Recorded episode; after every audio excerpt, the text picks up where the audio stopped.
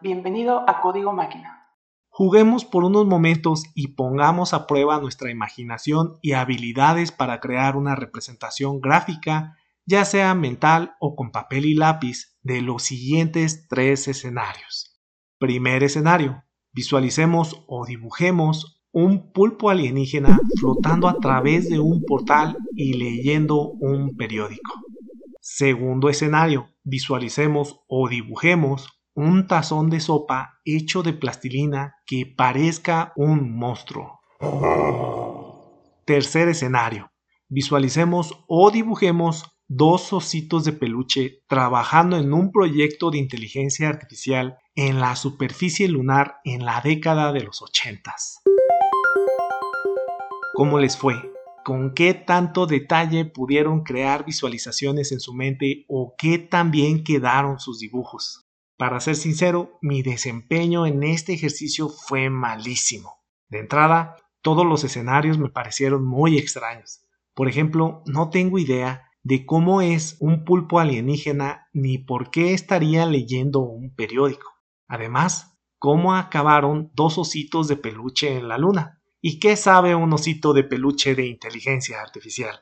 En fin, por más extrañas que nos parezcan estas descripciones, sistemas de inteligencia artificial diseñados independientemente por Google y OpenAI ya son capaces de crear imágenes realistas a partir de texto tan raro y loco como el que justo les acabo de leer. El nombre que Google le dio a su sistema fue imagen, mientras que OpenAI fue un poco más creativo y lo llamó DOL tú. Estos sistemas inteligentes han aprendido la relación existente entre un escrito y su representación visual, y para lograrlo fueron entrenados con una gran cantidad de imágenes. Las impresionantes imágenes generadas por estos sistemas son resultado de la combinación de múltiples avances de visión computacional y de aprendizaje de máquina profundo. Artículos científicos describiendo tanto a imagen como a Dolly2 ya se encuentran disponibles en la web. Sin embargo, ninguno de los dos sistemas está disponible al público ni gratis ni pagando. La razón es porque tanto Google como OpenAI están muy preocupados y ocupados por las posibles implicaciones éticas y usos malintencionados de sus sistemas. De hecho, OpenAI públicamente ha indicado que explícitamente evitó incluir imágenes violentas y o de odio para que Dol y tú no fuera contaminado con esos conceptos.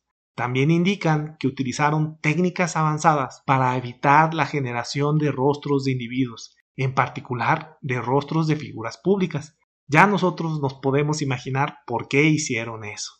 Este cuidado en la liberación de sistemas tan poderosos como Imagen y Dolly 2 hablan muy bien de Google y de OpenAI, y a su vez también deja ver la gran capacidad y potencial que tienen estos sistemas.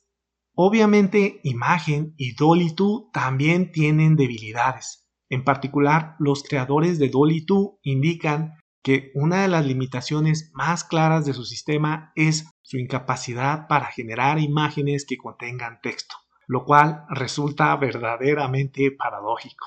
De hecho, en uno de sus artículos muestran imágenes creadas por Dolly 2 a partir de que se le pidió generar una imagen de un letrero que dijera Deep Learning, es decir, aprendizaje profundo. Las imágenes generadas tenían sí un letrero, sin embargo, en el letrero estaban escritas incoherencias como The inlearned y Deep Deep. Estas palabras en algo se asemejan a Deep Learning, pero no dejan de ser balbuceos raros. No obstante, los creadores de Dolly 2 sugieren un mecanismo para sobreponerse a esa y otras limitaciones. Estos sistemas son simplemente geniales y como todo gran avance tecnológico tendrán impacto en la sociedad de sus creadores y de nosotros como sociedad dependerá el uso correcto de sus capacidades. Soy Octavio Gutiérrez, hasta el próximo episodio de este podcast. Visita nuestro canal en youtube.com diagonal código máquina. Pa, pa, para, pa, pa, pa, para, para, para, pa, pa, para, para,